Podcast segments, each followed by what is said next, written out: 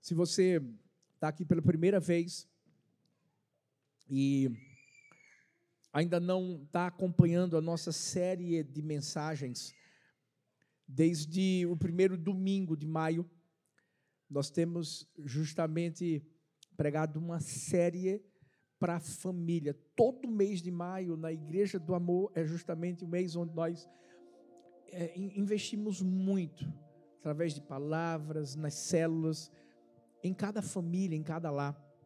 E agora nós estamos pregando uma série chamada Família Real. Eu quero tanto que você faça o que eu vou pedir para você fazer.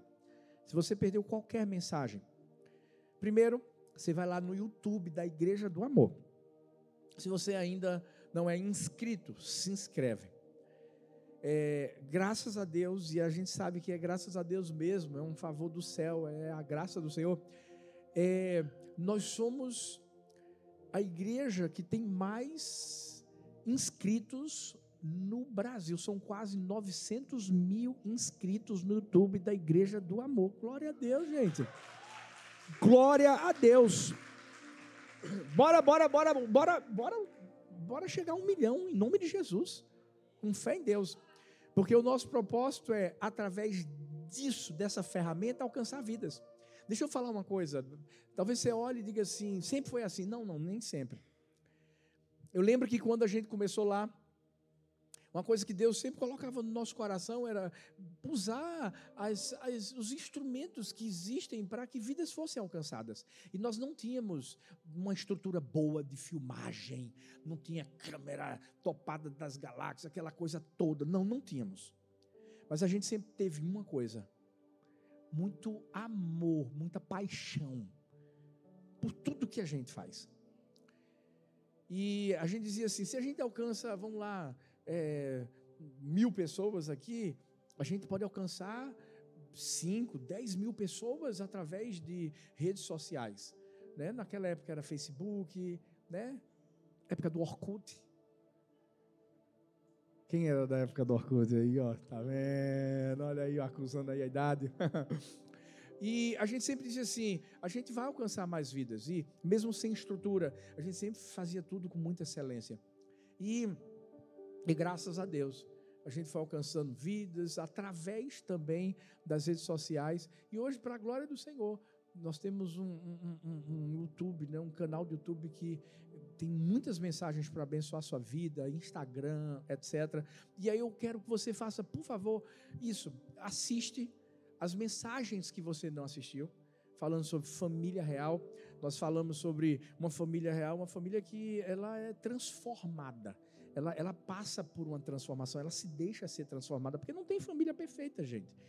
Eu, eu né, brinco que lá em casa você nunca vai chegar lá em casa e de repente vai vai estar tá Sara cantando essa casa é sua casa. E aí Helena vai dizer nós deixamos ela pra... não não não. É uma família normal. Às vezes está uma correria uma bagunça mas uma família que se deixa ser transformada. Essa foi a primeira mensagem. A segunda mensagem falava que uma família real é uma família que amadurece na crise, porque toda família passa por crise. Se a sua não passou, vai passar. Pastor, está repreendindo, profetiza. Não estou profetizando. A gente está falando de uma realidade. É uma realidade. Eu tenho, vou fazer 19 anos de casado Love you. Thalita está dizendo assim, que privilégio, com certeza.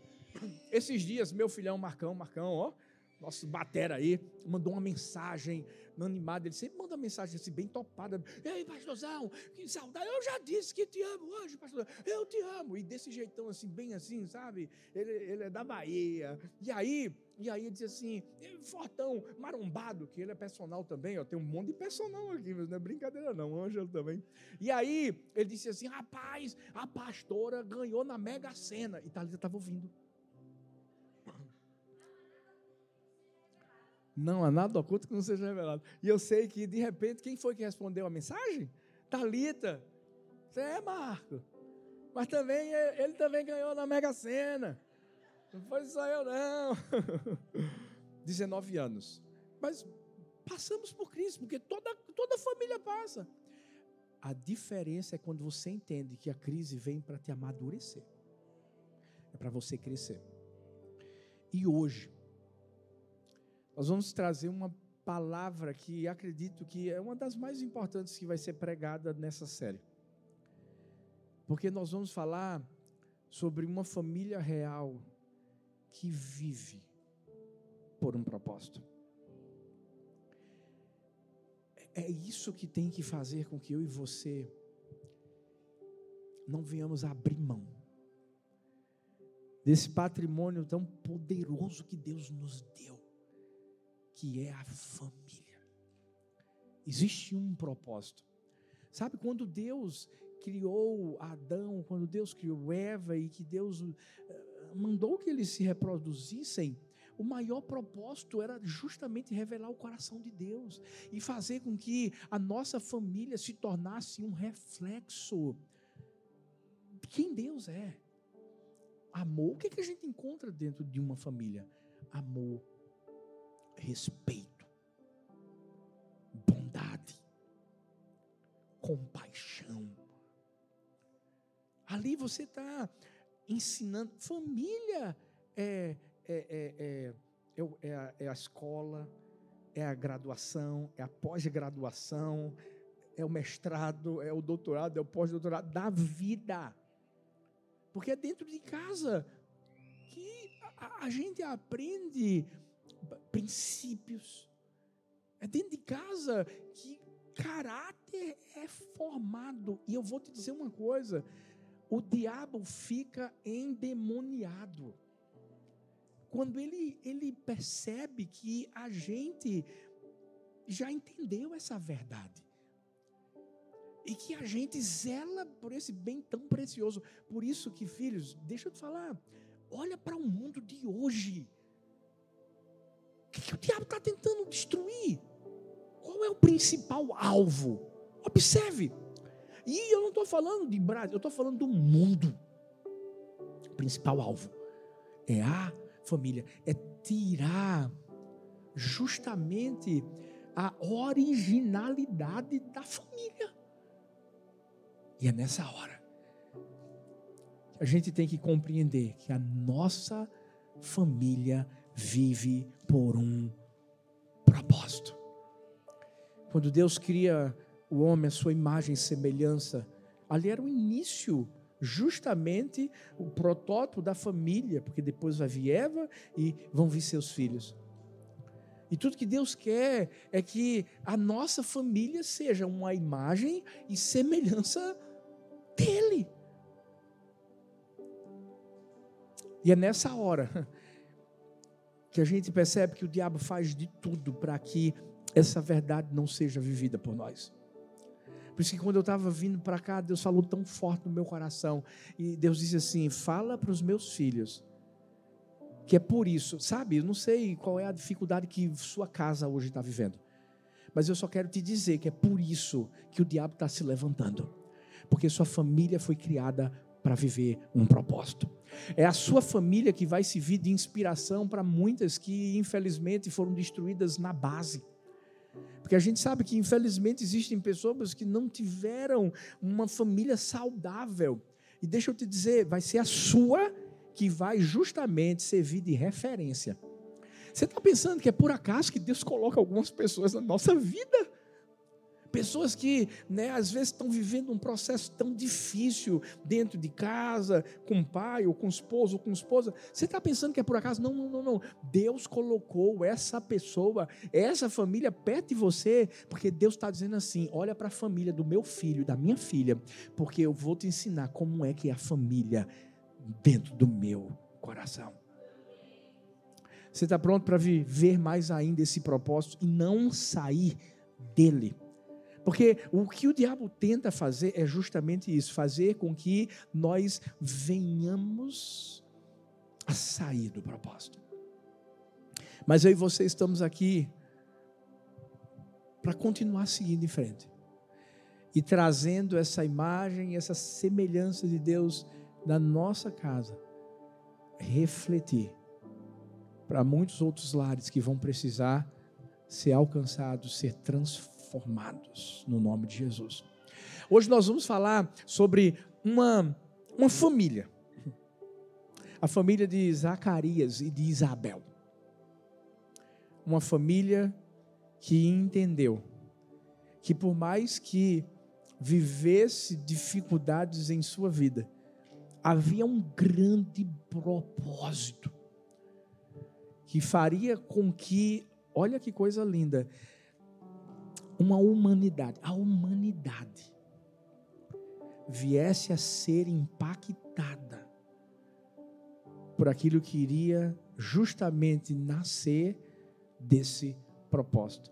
Eu não sei se você lembra, mas Zacarias e Isabel foram os pais de nada mais, nada menos que João Batista, o precursor, aquele que foi enviado por Deus para ser uma voz que clama no deserto, que veio para preparar o caminho do Senhor. Talvez você diga assim: que maravilha, que coisa linda, né, pastor? A família, Zacarias, Isabel, João Batista, olha, sempre foi assim. Não, não, não, não, não, não. É aí que a gente vai aprender lições que vão nos impulsionar a vivermos o propósito de Deus na nossa vida na nossa casa. Nem sempre foi assim na vida deles. A Bíblia vai relatar que Zacarias e Isabel eram um homem e uma mulher de Deus, justos, a gente vai daqui a pouco ler, eram de uma descendência, uma linhagem de sacerdotes, mas havia um problema. Eles não tinham filhos. A Bíblia diz que ela não podia ter filhos. O tempo passou. Eu fico imaginando todas as tentativas que eles fizeram e nada aconteceu. Mas eles entendiam que viviam por um propósito. E aqui vem a primeira lição de uma família que entende que vive por um propósito essa família vive em integridade. A Bíblia vai nos mostrar, lá em Lucas 1, versículo 5 até o 7, justamente aquilo que eu relatei. Justos, aos olhos de Deus, obedeciam de modo irrepreensível a todos os mandamentos e preceitos do Senhor, mas não tinham filhos, porque Isabel era estéril e ambos eram de idade avançada. Você já parou para pensar? Talvez, sabe, tantas coisas que passavam na cabeça de Zacarias e de Isabel, por viverem aquilo que viviam. Deixa eu te perguntar uma coisa. Sabe quando você diz assim: Eu estou fazendo tudo certo, eu estou servindo a Deus, eu amo a Deus, eu busco a Deus, mas aquilo que eu mais sonho viver eu não vivo? Muita coisa é passada para as pessoas que estão na igreja da seguinte forma: é só você continuar juntinho de Deus, que nada de errado vai acontecer. Ah, não. Pode ficar tranquilo. E a verdade é que, por mais que nós amemos a Deus, por mais que a gente esteja ali coladinho com Ele, deixa eu te falar, a gente vai viver situações que a gente não gostaria de viver.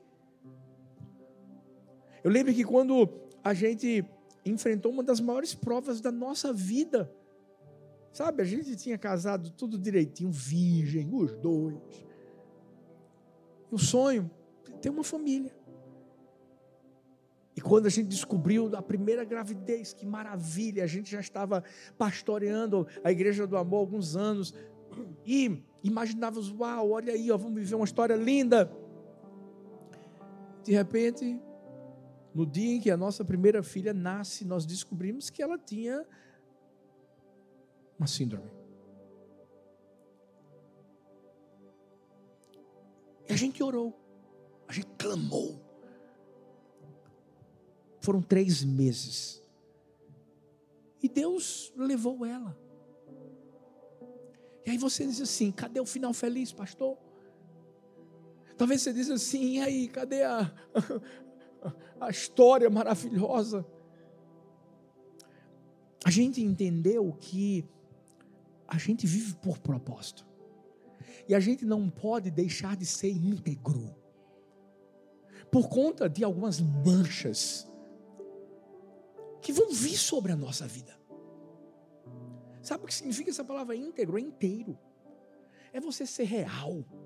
É você mostrar que você está com Deus. Sabe por quê? Porque você o ama de verdade. É você mostrar que você não quer uma fatia do bolo que Ele pode te dar, não. É você mostrar para Ele que você vai continuar sendo um homem, uma mulher de Deus, independente da circunstância que você viva dentro da sua casa. Zacarias não deixou de ser sacerdote. Isabel não deixou Zacarias. Inclusive, Zacarias não deixou Isabel. Porque deixa eu te falar uma coisa: naquela época, primeiro, não ter filhos era como se a pessoa tivesse uma maldição sobre a vida dela. Segundo, pela lei, o, o, o, o homem podia dizer assim: você não vai me dar filhos, não vai me dar descendência, vou te deixar. Era lei, gente. Mas sabe o que, é que esse cara fez? Ficou lá com ela. Amou até o fim. Deixa eu te falar uma coisa. Casamento é isso. É amar até o fim. Com os perrengues, com as DRs, as DRs, que são muitas. E as mulheres sempre ganham. Maravilha, glória a Deus. A gente sempre está errado mesmo, a verdade é essa. Mas deixa eu te falar, vale a pena. Porque quando a gente está vivendo um propósito de Deus e a gente continua sendo íntegro, gente só está se importando com o que Deus pensa sobre nós. Porque eu fico imaginando, naquela época, sabe, as pessoas olhando assim para Isabel, dizendo assim, ó, amaldiçoada. Porque com certeza tinha alguém que falava isso. Eu fico pensando, alguém chegando para Zacarias dizendo assim: meu amigo, você não vai deixar uma descendência? Com certeza tinha. Mas quem é íntegro não está nem aí para o que as pessoas vão falar. Essa pessoa vai querer agradar a Deus. Por isso que eles continuaram sendo do altar. Ambos vindo de uma linhagem de sacerdotes e permanecendo. E eu vou dizer uma coisa, só vou abrir um parênteses aqui, porque Deus está falando isso comigo. Deixa eu te dizer uma coisa. Escuta, você é um sacerdote, é uma sacerdotisa do Senhor. Deixa eu te falar uma coisa. Não deixa uma cultura humana arrancar uma cultura do céu que está sobre sua vida. Deixa eu te falar mais. Não deixa o diabo arrancar a coroa que Deus colocou sobre você. Sabe, não chega aqui nos Estados Unidos e começa a, a, a, ficar mais assim, sabe? Ah, não quero buscar Deus, eu não quero ir para a cela, eu não quero ir para a igreja, eu não quero servir, eu não quero usar meus dons, eu não quero me voluntariar, não quero. Não, deixa eu te falar uma coisa, escuta. Integridade não é algo que a gente deixa num país, não. É algo que a gente carrega dentro da gente, em qualquer lugar que a gente vai. Está lá dentro, gente. Cê, cê, cê, deixa eu te dizer uma coisa. Você sabe por que esse cara não se revoltou? Sabe por quê? Porque estava aqui dentro. Já fazia parte do, do, do coração dele. Que coisa. Ele continuou oferecendo sacrifícios ele continuou sendo íntegro. Sabe, você não vai encontrar a Bíblia dizendo assim, Zacarias murmurava diante de Deus, não, não. Ele estava fazendo o que Filipenses 2, 14 ao 16 diz: façam tudo sem queixas, nem discussões, para que venham a tornar-se a tornar puros, irrepreensíveis, filhos de Deus, inculpáveis no meio de uma geração corrompida e depravada, na qual vocês brilham como estrelas no universo, retendo firmemente a palavra da vida. Assim, no dia de Cristo, eu me orgulharei de não ter corrido, nem me esforçado inutilmente. Uau! Você sabe qual é o nosso chamado como família? Ser irrepreensível. Ser íntegra. Eu não estou falando que é, é, é, é, ser perfeita, não é isso. Mas é ser íntegro. E, e mesmo diante de tudo que você viver, você não abrir mão. Ah, gente, pelo amor de Deus, não, a gente não pode viver isso. Às vezes tem tanta gente que está deixando esse bem precioso, a sua casa, a sua família. E eu vou te falar, infelizmente, de forma vergonhosa, eu vou dizer, muitos pastores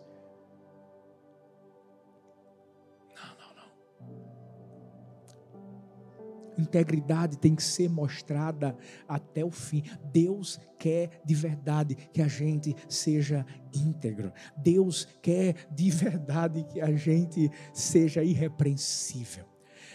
Eu amo o que C.S. Lewis disse em um dos seus livros mais famosos, Cristianismo Puro e Simples. Olha o que ele vai dizer. Cristo nunca adota uma conversa vaga ou idealista quando ele disse sede perfeitos, estava falando sério. E quando Deus estava falando assim, seja perfeito, ele estava dizendo assim: deixe-se ser aperfeiçoado todos os dias. Para que a integridade nunca saia do seu coração. Por isso que a gente tem que ser santo, a gente tem que santificar nossa casa, e santidade tem que ser vista por dentro e por fora. Sabe, a gente não via um Zacarias e uma Isabel que por fora estavam lá, né, servindo e por dentro estavam amargurados, tristes um com o outro, sem viver a vida comum do lá, ou reclamando diante de Deus. Não, não, não, não, não. Eles estavam ali, ó, inteiros diante de Deus. Eu vi a história de um pastor estava pregando justamente sobre eh, esse tema de santidade por dentro, por fora, e de repente um irmão levantou a mão assim, que não é muito comum, mas ele interrompeu o pastor e fez a seguinte pergunta: Pastor, quando você vai comer uma banana, você come o que tem dentro ou o que tem fora? O pastor disse assim: Claro, a gente vai, obviamente, comer aquilo que está dentro da banana. Irmão disse: está vendo? Por isso que Deus, quando vem procurar, ele vem procurar o interior, não é o exterior, não, pastor. Aí o pastor disse assim: peraí, peraí, peraí. E quando você vai comprar a banana? Você vê o que está dentro ou o que está fora? em outras palavras, o pastor estava dizendo assim: importa o que está dentro e o que está fora. Porque tem muita gente que esconde o que está dentro, mostrando outra coisa do lado de fora. E é, e, é, e é, nessa hora que entra a integridade. Deixa eu falar uma coisa para mim e para você. Quando a gente entende que toda família precisa de ajuda. É por isso que a gente tem célula. Sabe por quê? A gente pode abrir o coração. A gente pode pedir ajuda e dizer: Ó, oh, eu, tô, eu, eu preciso que você me ajude. Porque sozinho a gente não consegue fazer nada, gente. Mas quando a gente entende que Deus coloca um líder, que Deus coloca alguém do seu lado para dizer assim: ó, eu estou passando por essa dificuldade do meu lar, eu estou passando por isso, eu estou passando por aquilo. Isso manifesta o seu interior de forma aberta no exterior. E você vai ver o que, é que Deus vai fazer. O problema é quando a gente tenta mostrar algo que a gente não está vivendo. Quando Zacarias e Isabel entenderam que havia um propósito. E eles precisavam ficar firmes no propósito, em integridade. Eles não eram uma coisa do lado de fora e outra do lado de dentro. Eles eram os mesmos. No espírito, na alma no corpo, como diz 1 Tessalonicenses 5, 23, e que o mesmo Deus da paz o santifique completamente. É completo, gente. Todo o seu ser, espírito, alma, corpo, seja mantido irrepreensível para a vinda de nosso Senhor Jesus Cristo. Integridade. Mas a segunda lição para a gente viver o propósito que Deus tem para a nossa vida e a gente não deixar o diabo de forma alguma, sabe, destruir nosso lar, se encontra na perseverança. Ei, perseverem. Perseverem. A Bíblia vai falar aqui em Lucas 1, a partir do versículo 8 até o 22, é um texto bem extenso mas eu vou explicar um pouco para vocês. A Bíblia diz que Zacarias ele vai ser escolhido. Gente, havia cerca de 20 mil sacerdotes. Quase mil em cada sessão, que eram divididas em 24 sessões. O interessante é que, uma vez no ano, um sacerdote seria escolhido para entrar no Santo dos Santos. Primeiro, esse sacerdote tinha que ter integridade. Porque podia ser escolhido em qualquer hora. E se entrasse lá, meu amigo, no pecado, ia ser ó, apagado. Porque era assim naquela época. E a Bíblia vai dizer que Zacarias foi escolhido. Por isso que entenda, nada acontece por acaso na nossa vida, não, não, não, nada. Tem que continuar íntegro. Sabe, diante do que eu e Talita vivemos, sabe, a gente continuou íntegro. Algumas pessoas, a gente era muito novo, algumas pessoas até olharam para a gente e diziam assim: rapaz, eles são muito novos, eu acho que eles não vão aguentar. E Deus nos deu graça. A gente de forma alguma se frustrou com Deus, não, não, não nada disso. A gente entendeu que tinha um propósito. E por conta da nossa atitude de integridade e perseverança, escuta, nada acontece por acaso, não. O que, é que você está vivendo hoje? Deixa eu te perguntar. Você está achando que é por acaso? Talvez você está até dizendo assim, não, pastor, é muita coincidência. É nada. Não existe coincidência para alguém cuja vida está nas mãos de Deus. Deixa eu te dizer, sua vida não está nas mãos de qualquer pessoa, não, está nas mãos de Deus. Sua casa está nas mãos de Deus. Então nada é por coincidência o que eu vivi, o que Zacarias e Isabel viveram, o fato de quem ser escolhido, Zacarias. E onde é que entra a perseverança, pastor? Vou te explicar agora. Zacarias nunca deixou de pedir a Deus: Deus, me dá um filho. Em outras palavras, ele estava dizendo: Deus, abençoa minha família. Deixa eu te perguntar uma coisa: é, é, você parou de orar pela sua casa? Talvez pela salvação de alguém na sua casa? Transformação, restauração, não sei, você parou de orar? Não para.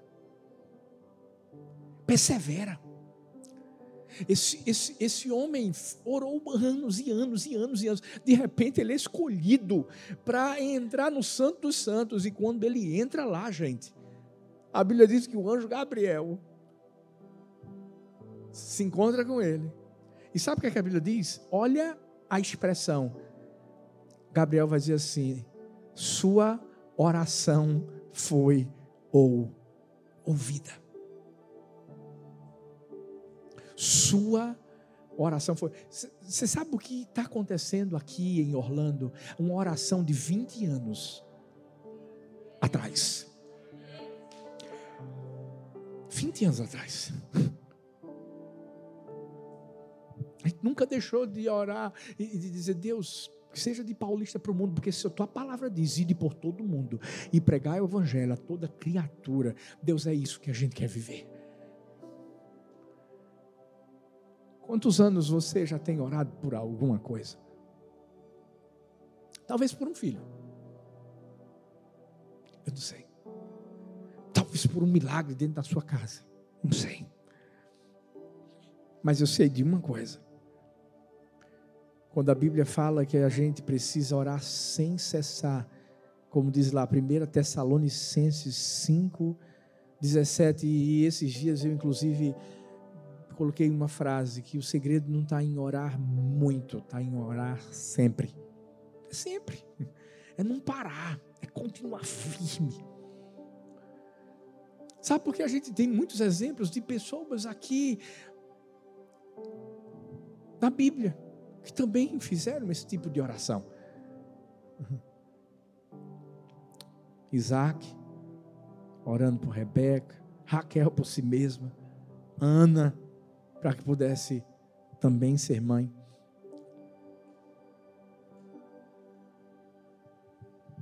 Zacarias pedia a Deus, me dá um filho, me dá um... Ele perseverou em ver a família dele vivendo o propósito. Eu sei que muita coisa vai tentar vir para te tirar do propósito, para fazer você desistir. Eu lembro que quando nossa primeira filha morreu, pediram para a gente fazer um exame, porque havia uma probabilidade de toda gestação que tivesse acontecer a mesma coisa. E a, através desse exame nós iríamos ver se havia algum tipo de incompatibilidade nos genes da gente. Sabe? Imagina você perdendo uma filha e ainda recebendo uma notícia dessa. Sabe, às vezes muitas notícias vêm para justamente fazer a gente parar de seguir em frente, para a gente desistir, para a gente não olhar mais para o alvo que a gente tem da parte de Deus. Mas escuta, persevere. Esse homem continuava orando. mesmo a esposa ficando velha, porque escuta, você sabe, a idade vai passando.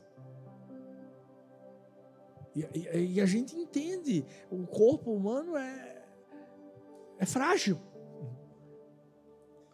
Mas esse homem não olhou para sua esposa com olhos físicos apenas, ele olhou com os olhos espirituais, porque na perseverança, deixa eu te dizer uma coisa, a gente tem que fechar os olhos físicos para abrir os espirituais.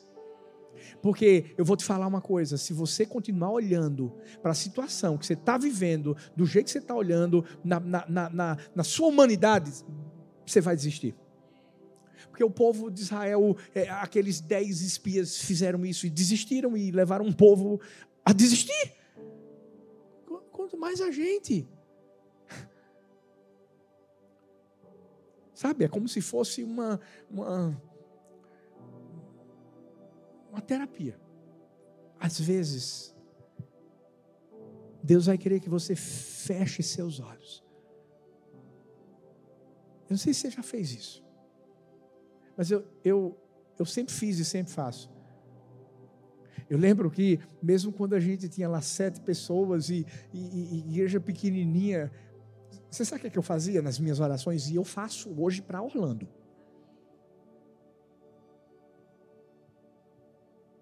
Eu fechava meus olhos. E eu começava a, a falar aquilo que Deus ia colocando no meu coração em relação àquilo que eu cria que iria acontecer. Eu começava a dizer, Deus, e que venham as multidões. E começava a, a, declarar a Deus a cidade de Paulista, que hoje é a cidade mais violenta do grande Recife, um dia vai ser chamada de cidade do amor. Eu começava a visualizar pela fé, com os olhos espirituais, uma igreja grande. Não pelo tamanho, estrutura, não, não, não. Mas pelas vidas que eram cansadas, transformadas e libertas. Porque vai ter uma hora em que você vai abrir seus olhos. E eu posso te garantir uma coisa: aquilo que você só via com os olhos espirituais, você vai começar a ver com os olhos humanos. Mas, mas, mas tem que perseverar. Perseverar em quê? Em oração. A gente está aqui porque é fruto de oração, gente. A gente começou 12 dias de consagração, mas a gente já estava orando por isso. Estava ou não estava? Toda vez que eu subia lá no púlpito da antiga igreja, que é que eu dizia, gente, logo, logo a gente vai estar em outro lugar. E eu já estou aqui agora dizendo, logo, logo a gente vai estar no nosso lugar. Vou repetir, logo, logo a gente vai estar no nosso lugar. Em nome de Jesus. Persevere em oração. Primeiro, porque eu quero que você saiba que tem alguém que está te escutando. Sabe quando você ora e parece que ninguém te escuta? Sabe quando você ora e você mesmo, porque é o diabo que tenta colocar isso na sua alma, e você diz assim: vou parar. Parece que essas palavras que eu oro não fazem mais sentido. Escuta, Deus está te ouvindo e vai ter uma hora em que ele manda o anjo só para dizer assim: o Senhor ouviu a sua oração.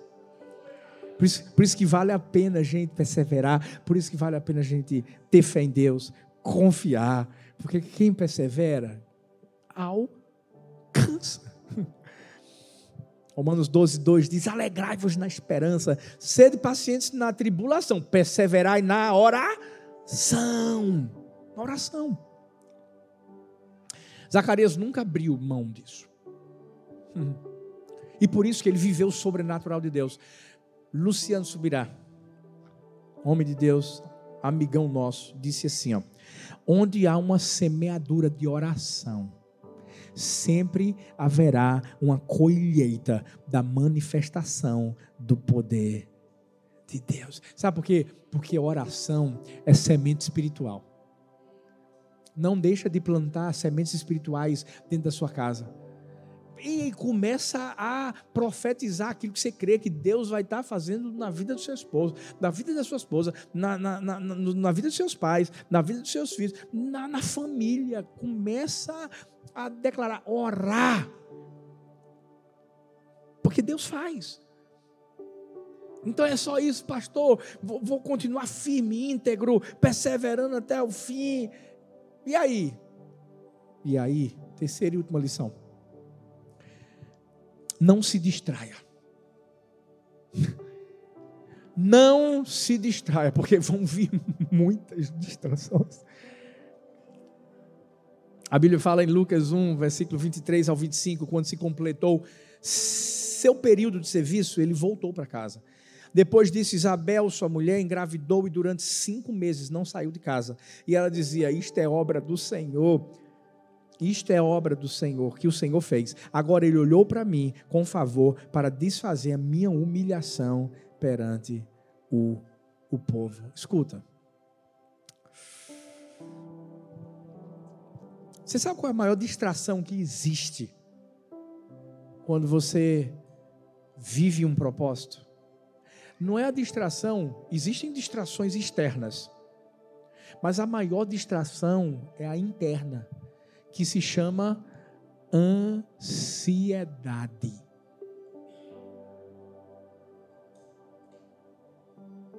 Qualquer um aqui, se eu chegar agora, agora, e falar assim, Fabão, filhão, depois do culto eu quero falar um negócio contigo. Ele não vai nem mais ouvir a mensagem. Porque lá na cabeça dele, ele só vai ficar pensando: o que é que o pastor quer falar comigo? Eu não sei porque toda vez que o pastor diz assim, eu quero falar, a pessoa já fica tremendo nas bases. Não entendi essa, gente. Mas é ou não é? Quer ver? A mulherada, manda uma mensagem para tua amiga, dizendo: Amiga, estou precisando falar contigo. Daqui a cinco minutos eu te ligo. O quê? Não, a amiga vai ligar para você na hora. Estou mentindo? É na hora. Porque vai querer saber o que é. Que, que, que você vai falar? Qual é o babado, né? Como dizem. Essa é uma grande distração. Sabe por quê? Porque muitas vezes lá dentro do nosso coração existe esse negocinho chamado de ansiedade, que eu vou te falar, viu? Mexe com a cabeça da gente. Mexe ou não mexe? E a gente fica lá querendo viver aquilo que a gente crê que é de Deus e as coisas não estão acontecendo e a gente começa a, não, deixa eu então, deixa eu fazer alguma coisa. O problema é quando você tenta fazer o que você não é chamado para fazer. Ó, Zacarias não se distraiu. Em que sentido? Primeiro, ele não deixou a ansiedade dominar o coração dele. Ele continuou orando e esperando. Porque na espera há uma preparação. E na espera, instrumentos de Deus são dados para a gente. O povo de Israel que foi para o deserto, ali era o tempo da espera. Mas faltou água? Não. Faltou maná? Não. Carne? Não. Sombrinha? Não. Tudo aquilo era um preparo de fé. Mesmo diante do mar vermelho, era Deus dizendo assim: se eu abro o mar, eu abro qualquer porta para vocês. Tudo. Agora, o problema é quando a gente tenta fazer o que a gente não é chamado. Saul tinha que esperar o sacerdote para oferecer o sacrifício. Não fez isso. Perdeu. Tem muita gente que acaba perdendo algo da parte de Deus por causa da, dessa distração. Por mais que Abraão e Sara tenham tido Isaac, mas deixa eu te falar, você sabe que houve uma distração que veio a trazer Ismael e hoje tem uma confusão na terra por causa disso. Toda vez que a gente permite que uma distração nos alcance, vai ter confusão na nossa vida. E é por isso que a gente tem que fazer o que a gente é chamado a fazer. Zacarias, Gabriel diz assim: vai ter um filho. O que é que ele fez? Acabou o serviço, meu amigo. Foi para casa foi trabalhar. E o que foi que Deus fez? Abençoou a vida deles.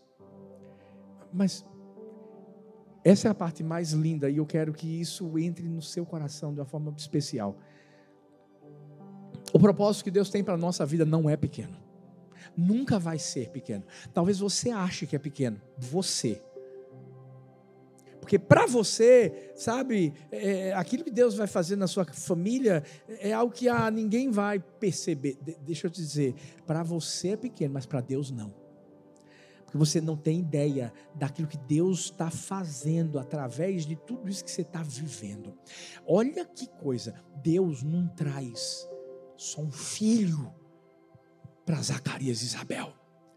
Deus traz o filho que iria representar Jesus de uma forma toda especial na terra e para trazer uma mensagem extraordinária. O filho que ia batizar Jesus.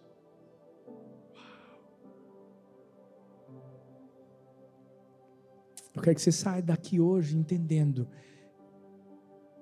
que tem também um grande propósito de Deus na sua vida. Você tem uma família? Tem um propósito. Por isso que o diabo está se levantando de com força, como a gente fala lá no Nordeste.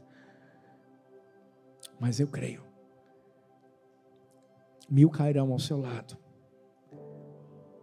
dez mil à sua direita, e você e sua casa não serão atingidas.